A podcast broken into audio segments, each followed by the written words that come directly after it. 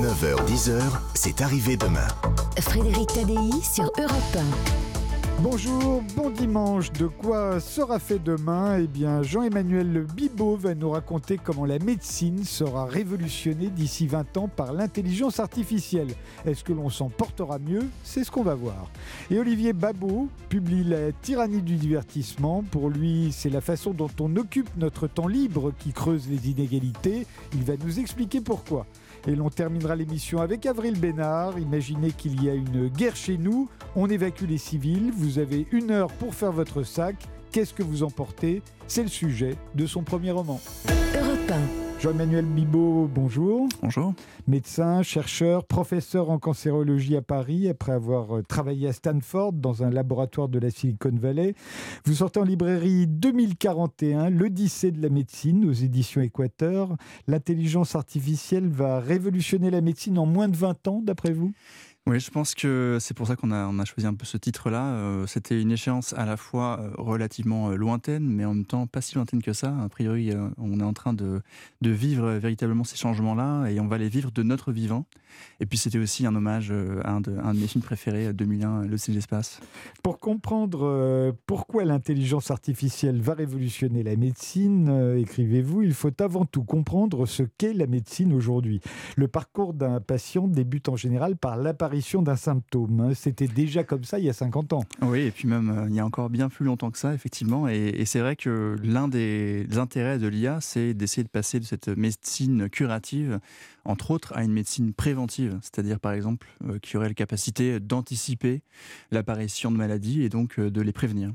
Mais pour ça, l'intelligence artificielle euh, est meilleure que nous. Euh, sa capacité à détecter la maladie, à prédire son évolution, euh, c'est essentiel. C'est incomparable en réalité. on sait, d'après certaines recherches en neurobiologie, que le cerveau humain est capable de prendre une décision ou de faire une prédiction avec à peu près cinq facteurs, c'est-à-dire cinq caractéristiques. Ça me permet de savoir à peu près ce qui va se passer. Mais dès que ça dépasse 5, on sait que le cerveau est pas très très bon. Il est un peu confus et il se mélange un peu pinceaux et il fait pas des bonnes, euh, prédictions.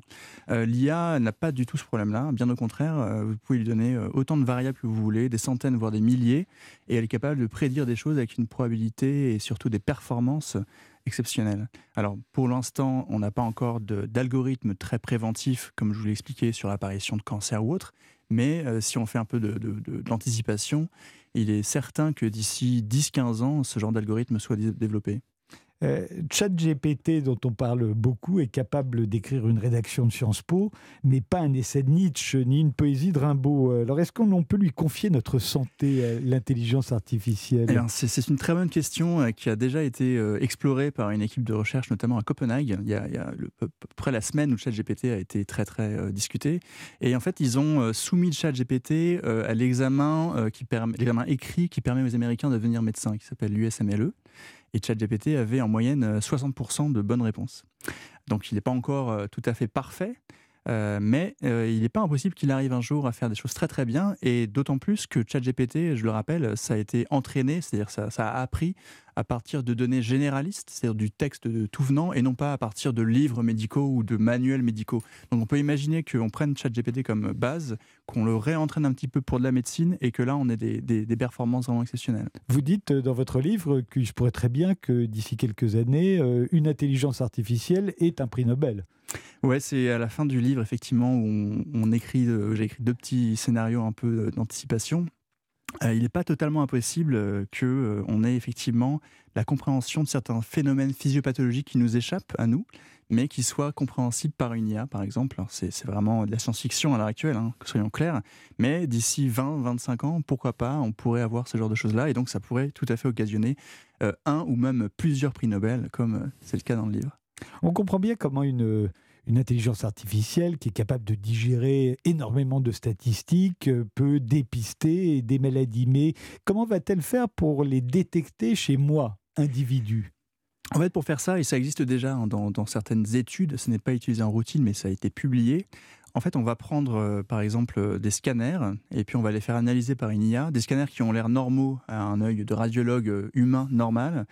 Et puis on va corréler ces scanners-là à votre devenir cinq ans plus tard. C'est-à-dire qu'on a une cohorte de patients, un groupe de patients pour lesquels on sait ce qui s'est passé cinq ans plus tard. Et puis on va corréler ce devenir à votre scanner initial. Et donc on est capable, à partir d'un simple scanner, même s'il est l'air normal pour vous, de vous dire si vous êtes à haut risque ou à bas risque, par exemple, de développer X ou Y maladie. Et il y a une étude donc euh, développée par une étude par une équipe euh, australienne qui elle a carrément prédit votre risque de décéder à 5 ans à partir d'un simple scanner normal à vue d'œil. Encore faut-il que j'aille passer un scanner. Euh, est-ce qu'on peut imaginer qu'on aura dans notre téléphone des tas de nouvelles applications qui vont peut-être même nous scanner sans qu'on s'en aperçoive? Alors c'est déjà le cas en, réalité, hein, parce que par exemple Facebook aux États-Unis a implémenté euh, un algorithme qui euh, surveille vos posts pour vérifier vos idées suicidaires et qui déclenche une alerte s'il y a effectivement un risque suicidaire chez l'utilisateur. Donc c'est déjà le cas en réalité.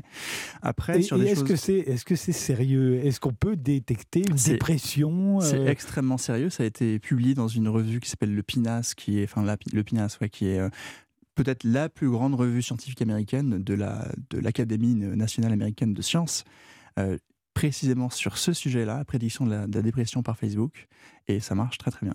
Ça marche très très bien. Qu'est-ce qu'on aura d'autre comme application dans notre mobile Nouvelles applications auxquelles il va falloir s'habituer? Dans le téléphone, ce qu'on pourrait déjà avoir, c'est toutes les applications qui permettent de scanner sa peau.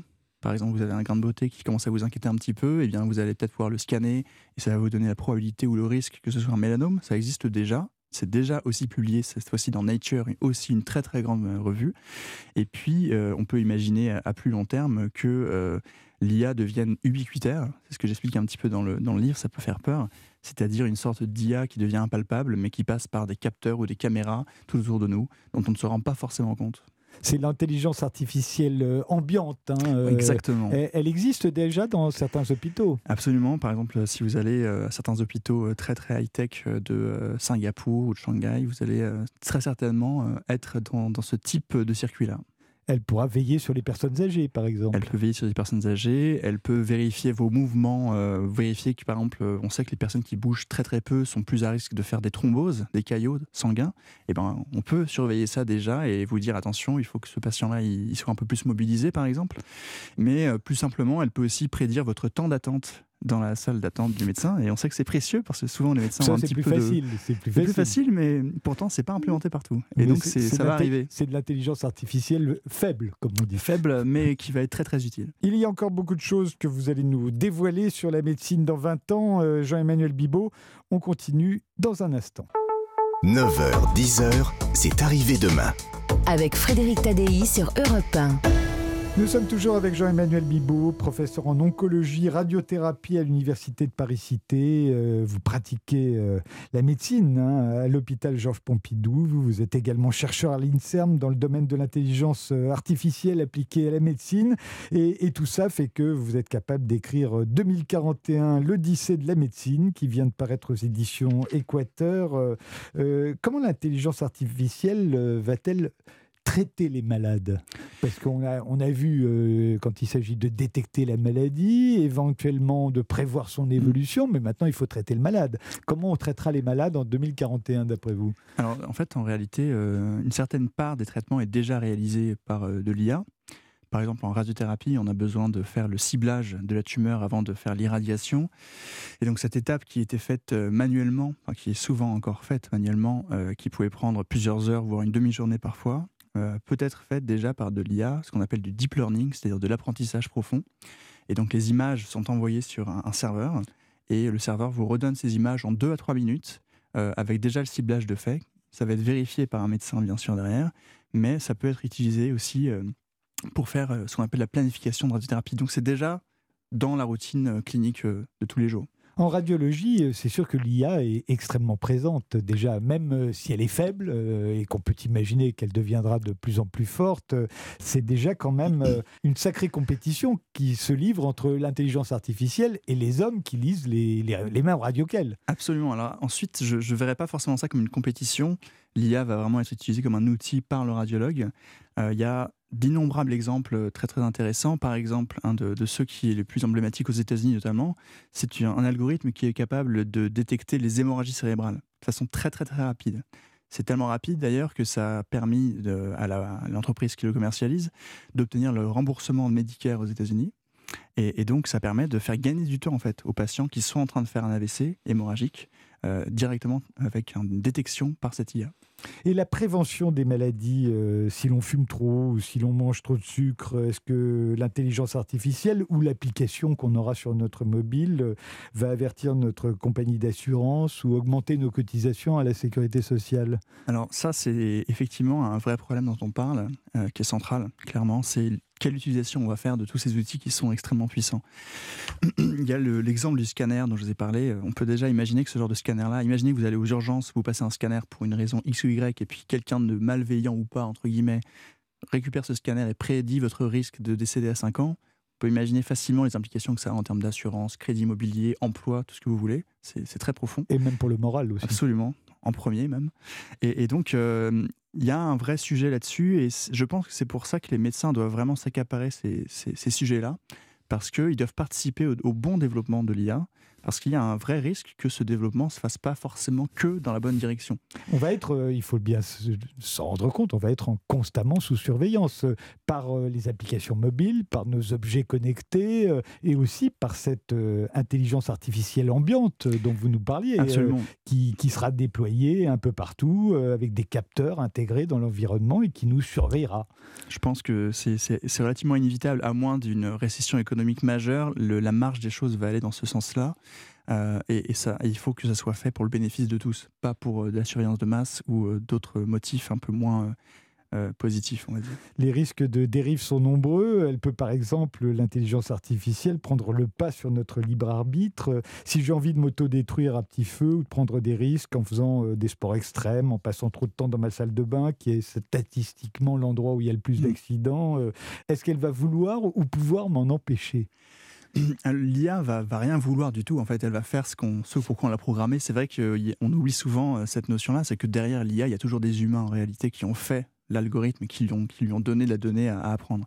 Euh, ensuite, est-ce qu'elle va pouvoir prévenir ce genre de, de problème-là? Euh, c'est très compliqué de modifier les comportements d'une personne. Quand bien même vous recevriez 35 notifications très désagréables sur votre téléphone qui vous inciteraient à ne pas faire X ou Y chose, ça reste à démontrer que ce soit bénéfique. Donc effectivement, il reste beaucoup de travail à faire dans ces domaines-là. Il ne faut pas promettre des choses qui semblent irréalistes. Pendant la pandémie de Covid, euh, une fois que la France a eu euh, des masques en quantité suffisante, les Français ont eu l'obligation de les porter en extérieur pendant six mois. Or, le risque de se contaminer en extérieur est nul. Qu'aurait dit l'intelligence artificielle? Est-ce qu'elle aurait eu à sa disposition des études de qualité montrant que la contamination par les aérosols est incompatible avec l'extérieur? Ou est-ce qu'elle aurait euh, joué la prudence, comme l'a fait le gouvernement, en masquant toute la population? En fait, ça permet d'aborder la question du biais, c'est-à-dire quel biais on imprime à une IA. Euh, une IA, en fait, elle ne va faire rien d'autre que ce que vous lui avez appris à faire. Et donc, si elle n'a pas de données euh, fiables, pas de bonnes données, de bonnes données fiables, objectives, si tant est que ça existe, qu'on puisse objectiver la réalité, elle ne pourra pas non plus vous donner une réponse euh, forcément non plus elle-même objective. Donc c'est très difficile de répondre à cette question. Ce qu'on peut dire en tout cas par rapport à l'IA et au Covid de façon globale, euh, c'est qu'il y a eu une certaine forme de déception vis-à-vis des promesses qu'on avait faites avec l'IA et de ce qu'elle a délivré dans la vie de tous les jours quand on a eu le Covid. Et ça, ça a été montré dans plein, plein, plein d'éditos et d'études médicales.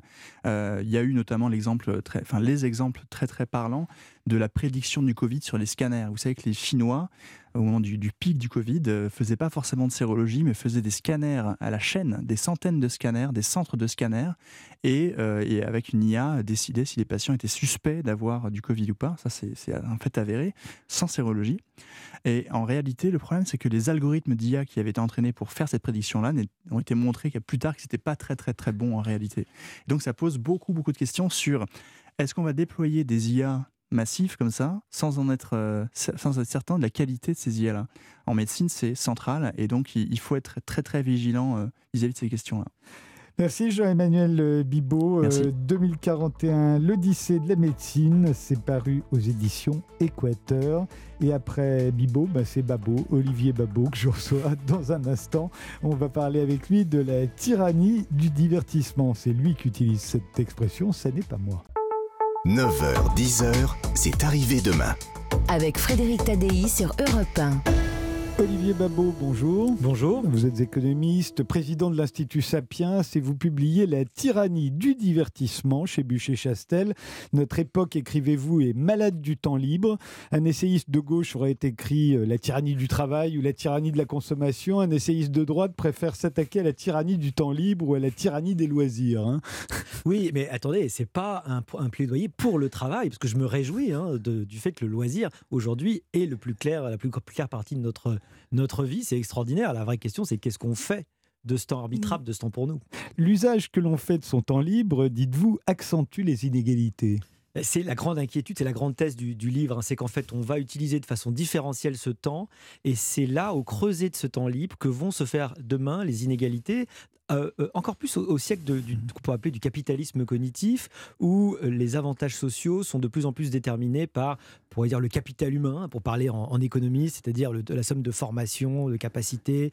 Et peut-être le XXe siècle, c'était le siècle de l'ingénieur, ben, le XXIe, c'est peut-être celui à nouveau de l'honnête homme, c'est-à-dire celui qui, face aux machines, va être capable d'interléguer, n'est-ce pas, de mettre les, les, les, savoirs en relation. Et ben tout ça, ça veut dire que dans, votre, dans vos loisirs, et ben, vous avez été sacrément, vous avez travaillé, hein, vous comme disent les Américains, work hard, play hard. Voilà. Je me souviens que j'avais donné une, une, conférence euh, dans un lycée euh, et, j'avais dit aux élèves euh, ceux qui jouent aux jeux vidéo aujourd'hui obéiront demain à ceux qui lisent des livres. Je me demande si j'avais raison.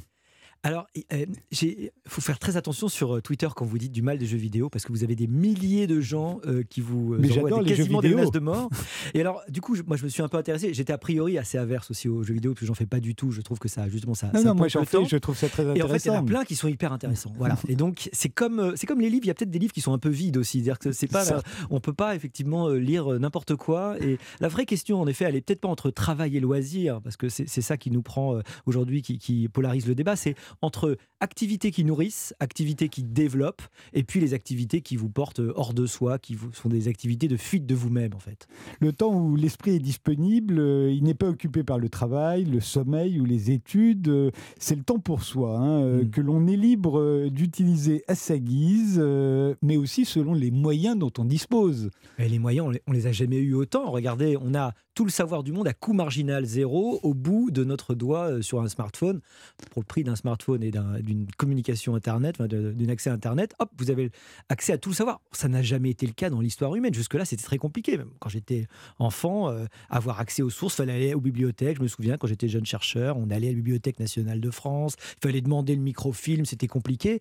Aujourd'hui, on a l'impression que tout est en, tout est en Même la musique, on peut écouter y toute compris la musique, du monde gratuitement. Mais toutes les œuvres de l'esprit, tous les grands tableaux, toutes les œuvres, euh, évidemment, de, de, des beaux-arts et les œuvres littéraires, elles sont disponibles euh, ad libidum euh, en, un clic.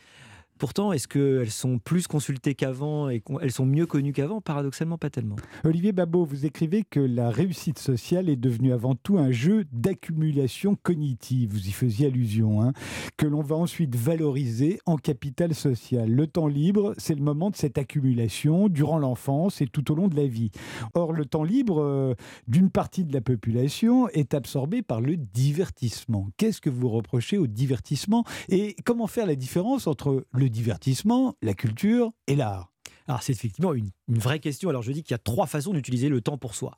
Il y a le temps social, évidemment, c'est-à-dire un temps pour les autres, un temps d'agrégation sociale, familiale, euh, amicale, euh, les réseaux. Bon, c'est parfait. Il y a le temps ensuite, vraiment proprement, de développement personnel. Le temps pour soi, au sens propre, c'était l'ascolé antique, c'est-à-dire le loisir studieux, c'est-à-dire ce qu'on faisait quand on était assez riche, pour ne pas être un, quand on n'était pas un esclave, quand on avait des esclaves qui travaillaient pour vous, vous aviez donc du temps libre pour pouvoir vous cultiver vous-même, vous, vous améliorer. Et puis le troisième temps, c'est le temps hors de soi, c'est le temps de la fuite de soi. Et évidemment, je fais allusion euh, au divertissement euh, pascalien que, que, je reprends et qu'on connaît évidemment dans ses pensées. Le divertissement, c'est tout ce qui va vous, vous détourner évidemment de, de ce qui est essentiel. Alors, c'est pas très facile de faire la différence parce que le médium, il dit pas grand-chose. Par exemple, les écrans, on peut dire, bon, les écrans, c'est le divertissement. Mais non, pas tout à fait. On peut faire plein de choses avec les écrans. On peut aller sur YouTube, apprendre l'astrophysique, les équations différentielles. Il y a les tutos pour faire à peu près n'importe quoi.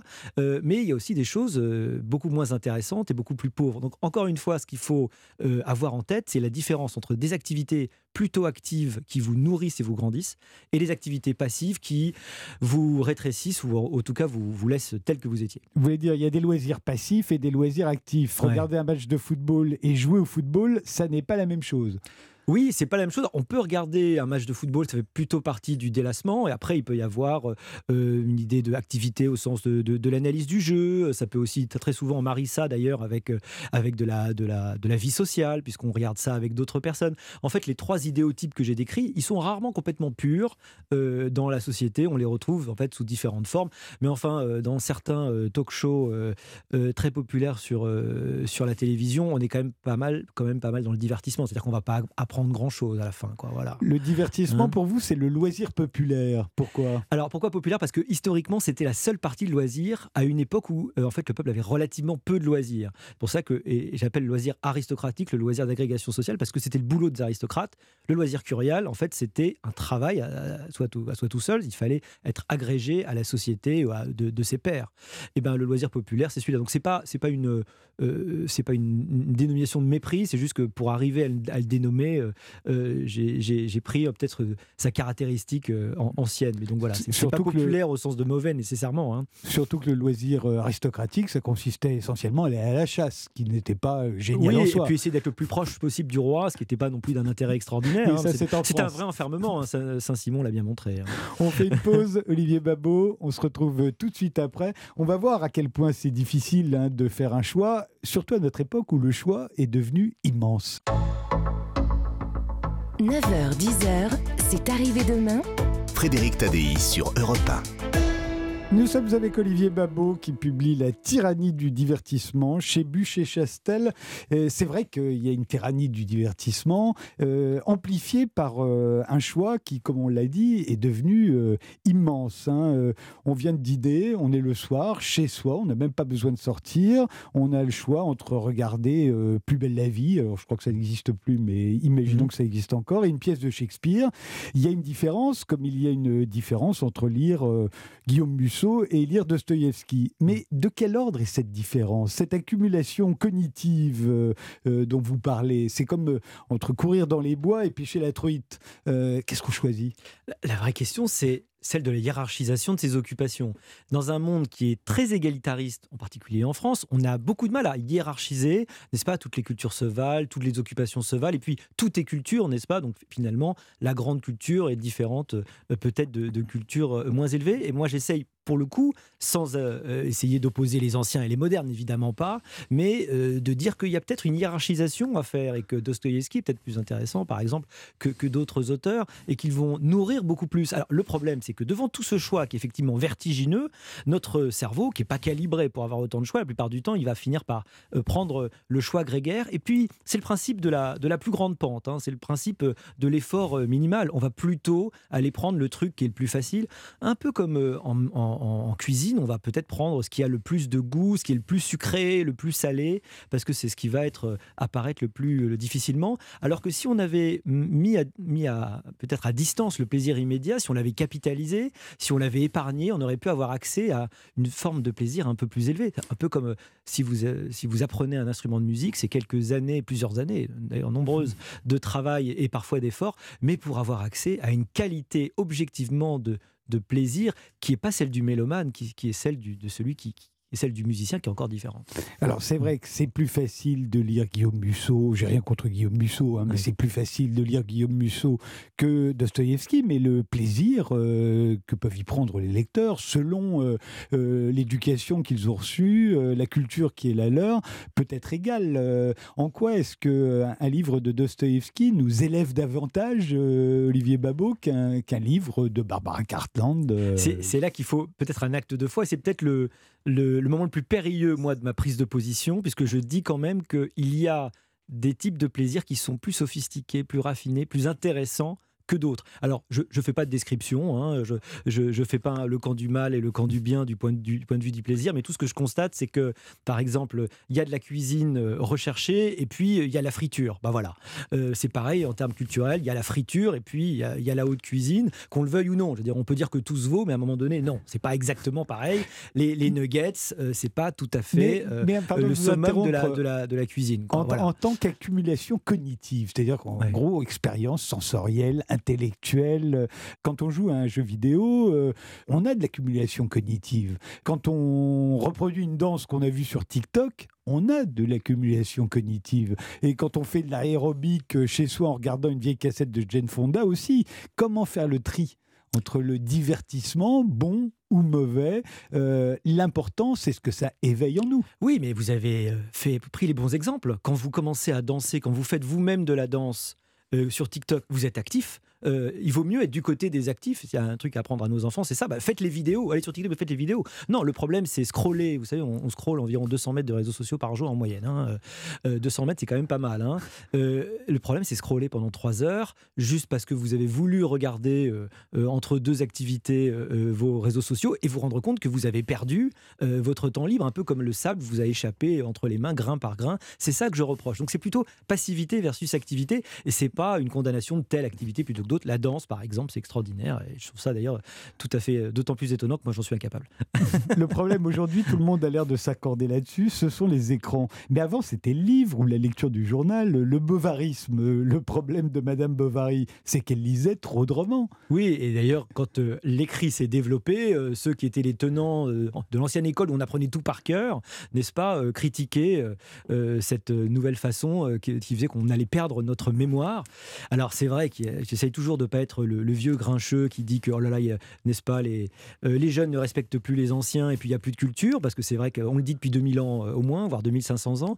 Mais enfin, quand même, à un moment donné, en plus, quand vous regardez l'évolution des résultats scolaires sur en division, problème, calcul, etc., vous vous rendez compte qu'il y a quand même une forme de, de, recul de la culture générale. Hein. Je crois que dans le livre, euh, j'évoque un, sondage incroyable où on montre qu'il y a beaucoup de gens qui ne savent pas à quoi est relatif Jésus, Marie et Joseph. bon, il ne s'agit pas de croire ou de pas croire, il s'agit d'avoir un petit peu de culture générale sur ce que c'est que qui était important comme récit pour l'humanité quand même pendant 2000 ans. Donc c'est intéressant de, de, connaître ça. Donc moi l'inquiétude c'est quand même que on, oublie, on oublie ce terreau euh, essentiel et, et qu'il y a quand même à un moment donné euh, de l'ordre euh, bah, des choses à apprendre qui font partie du substrat de culture générale dont on a besoin. Quoi. Comment vous faites avec vos enfants, Olivier Babot eh ben, Je pose la question tous les jours. Alors, à, la, fin du livre, je mets des, petits conseils parce que j'expérimente en permanence.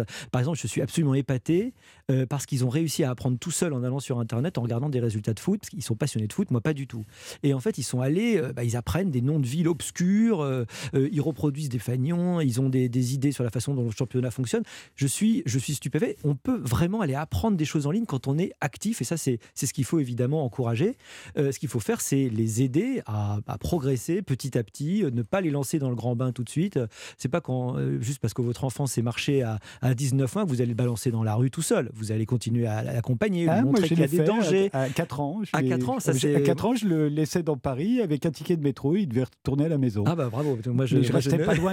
Je restais ah, pas loin. Ah, mais, il, pouvait pas me demander. C'est intéressant peut-être qu'on laisse pas assez nos enfants, nos enfants indépendants, mais ce qui est vrai, c'est que pour les écrans, pour évidemment par penser à la pornographie, il y a quand même un, euh, accompagnement à avoir pour rentrer euh, de façon euh, saine dans le, rapport à ces nouveaux outils qui sont extraordinaires. Je crois que tous les parents aujourd'hui sont obnubilés par l'idée d'essayer de trouver les, les, bonnes façons de progresser. On n'arrête pas de s'échanger des trucs entre parents d'ailleurs. Et peut-être que les enfants le trouveront sans nous. Et sans doute, et d'ailleurs, beaucoup dans la transgression, d'ailleurs, on se reconnaît, euh, il y, a plein d'enfants qui, savent euh, euh, créer des faux comptes Instagram. Donc, il y a le compte officiel où ils, sont en train de repasser leurs leçons et puis le compte officiel auquel les parents n'ont pas accès. Mais finalement, ça fait partie de l'apprentissage. La transgression, c'est pas mal aussi.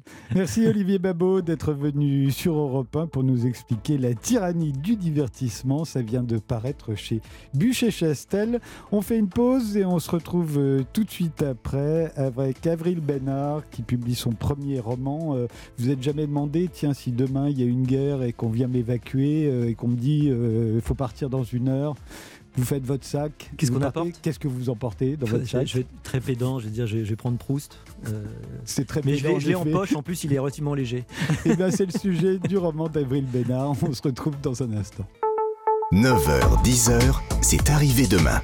avec Frédéric Tadei sur Europe 1.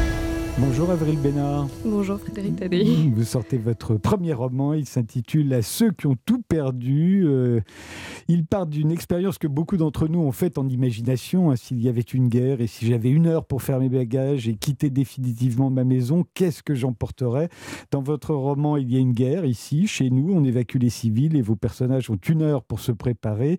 Ils n'ont le droit qu'à un sac. Alors la question qu'il leur faut résoudre n'est pas tant à quoi tient-on le plus?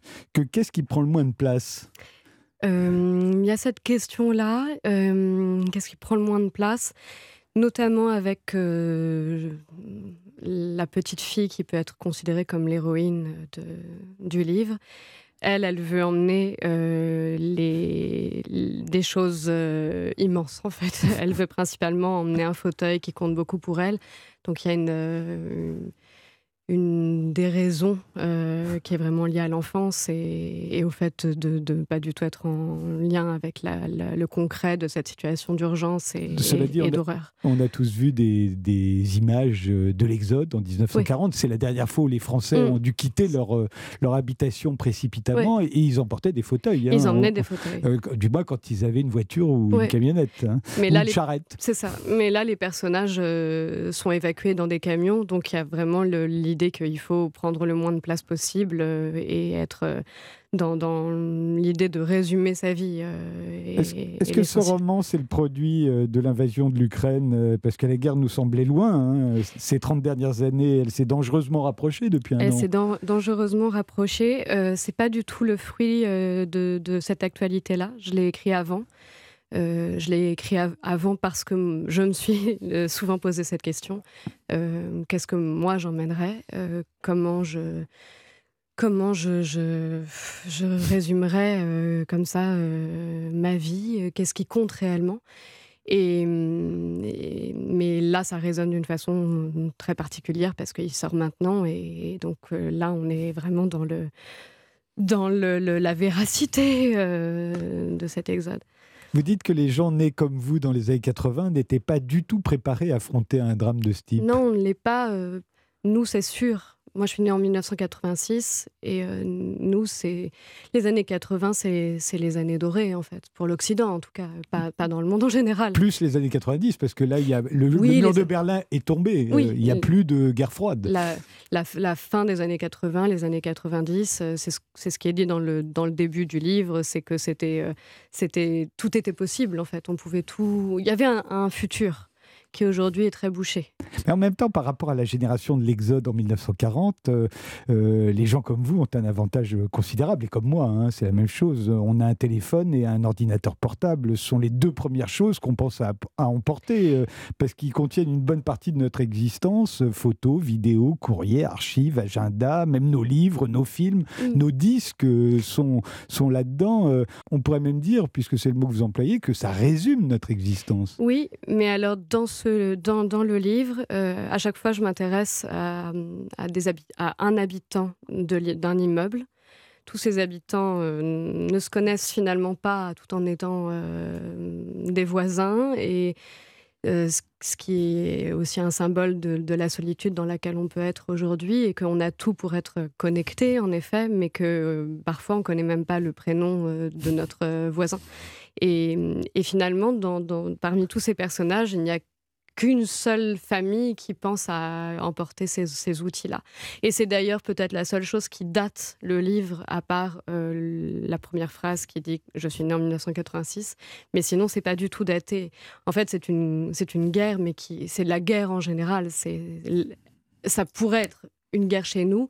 On a oublié que ça peut arriver aussi chez nous, euh, mais c'est la guerre euh, symbolique aussi. Oui, mais c'est quand même ancré dans l'époque. Euh, en ce qui concerne les enfants, puisque vous l'avez mm. dit, c'est une petite fille qui est quasiment l'héroïne. Euh, ils ont pour la plupart l'expérience des familles recomposées, c'est-à-dire que leurs jouets sont devenus tout petits. Ils peuvent les mettre dans un sac pour aller chez papa ou chez maman ou chez leurs grands-parents, euh, et, parce qu'on emporte plus simplement tout ce qui est minuscule au fond. On emporte davantage ce qui est. Oui, surtout dans l'urgence en fait. Et surtout dans l'urgence d'aujourd'hui on n'a plus de charrette et on a rarement un camion euh, à soi. Euh, donc s'il faut partir, il faut partir euh, très vite et il faut pouvoir porter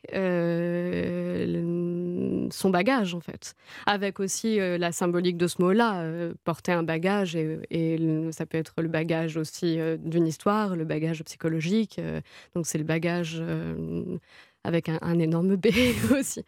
Mais justement, on, emporte aussi ce qui est précieux. Euh, en, 1940, on emportait avec soi son bas de laine, hein, toutes ses économies. Mm. Les plus riches emportaient leurs lingots, leurs bijoux. Euh, euh, aujourd'hui, on prend sa carte de crédit. Je pense qu'on prend encore ses bijoux parce qu'on y tient. Il y a une valeur personnelle au-delà de la valeur d'échange, mais mais il y a la carte de crédit. Oui, euh, c'est pas évoqué. parce que, en fait, on emporte ce à quoi on tient et ce qui permet de survivre. Donc les objets de valeur, euh, c'était aussi pour survivre. On y tient généralement, on tient à ses bijoux en tant que femme, c'est souvent quelque chose qui est passé de mère en fille, de grand-mère en petite fille, mais on y tient, il y a une valeur sentimentale, mais ça veut aussi dire que c'est une monnaie d'échange. Euh, dans une guerre, la carte de crédit, je ne sais pas dans quelle mesure ça vaut encore quelque chose. C'est juste un morceau de plastique, en fait. Il y a les vêtements. Vos personnages sont attachés à certains vêtements. En 1940, pendant l'Exode, les Français emportaient leurs draps. C'est vrai que les draps, on se les transmettait à l'époque euh, de génération en euh. génération. Hein. Mm. Ça faisait partie du trousseau, de la dot de mariage. Aujourd'hui, on croule sous les vêtements. Le mm. textile n'a plus beaucoup de valeur, à part sentimentale. Oui le trousseau, il y avait, enfin les draps, c'était aussi parce qu'il y avait le, c'était fait à la main, euh, donc il y avait le temps euh, mis à les fabriquer. Et donc, ce qu'on passait, c'était aussi ça, c'était la tendresse qu'il y avait de, famille en famille, de génération en génération. Euh, aujourd'hui, il n'y a plus ça non plus, on fabrique plus nos vêtements il y a quelque chose de très interchangeable. Euh, dans le livre, euh, c'est la maman euh, de la petite fille. donc la maman s'appelle Manon, la petite fille s'appelle Jeanne. Et, cette maman, elle tient énormément à un manteau, mais qui est un manteau ancien, qui s'appelle, c'est un chimayo. c'est un manteau c'était euh, tissé, euh, d'inspiration amérindienne euh, à une époque où on s'est inspiré de, des choses amérindiennes pour en faire des vêtements qui étaient portables par les, les, Occidentaux. Et, mais elle y tient, elle y tient parce que c'est son, son homme et à qui il arrive quelque chose de terrible, qui lui a offert et qui lui a offert en se privant.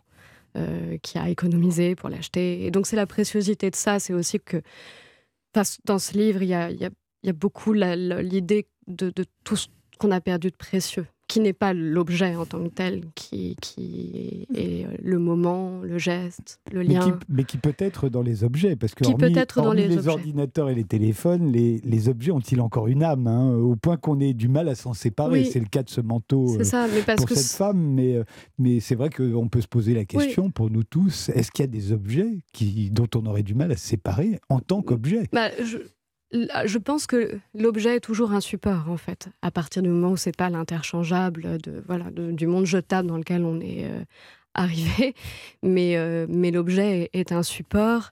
Euh, on est, on est l'espèce la plus prédatrice, mais on est aussi l'espèce la plus fragile.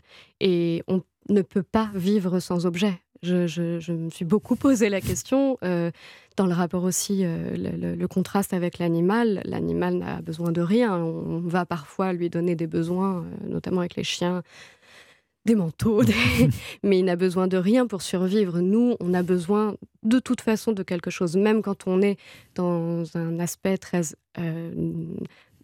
d'asset on va avoir besoin d'un outil, d'un verre, de, d'outils, en fait. Euh, parce qu'on a cette fragilité-là. C'est justement la question, quels objets nous sont-ils vraiment encore utiles aujourd'hui? Parce qu'en 1940, pour y revenir mm. constamment, il, y avait, il y avait le couteau suisse, il y avait la bouillotte quand il faisait froid, il y avait les chapeaux mm. qui restaient indispensables, il y avait le crucifix pour beaucoup. Mais, mais aujourd'hui je pense le crucifix c'est intéressant parce que ça aussi c'est un support. Les, objets pieux, ce sont des supports de prière en fait. Euh, on peut prier sans rien, mais généralement on a besoin euh, voilà, d'un objet pour euh, comme support pour s'épauler peut-être aussi dans sa foi. Aujourd'hui, en fait, rien n'est jamais nécessaire, sauf, ce qui permet de survivre. Euh, donc aujourd'hui, là, le livre se situe dans un grand hiver. Donc on peut aussi faire un parallèle avec là, ce qui se passe en Ukraine, avec euh, le général hiver. l'hiver, l'hiver terrible de là-bas. Je crois qu'il fait moins 21 la nuit.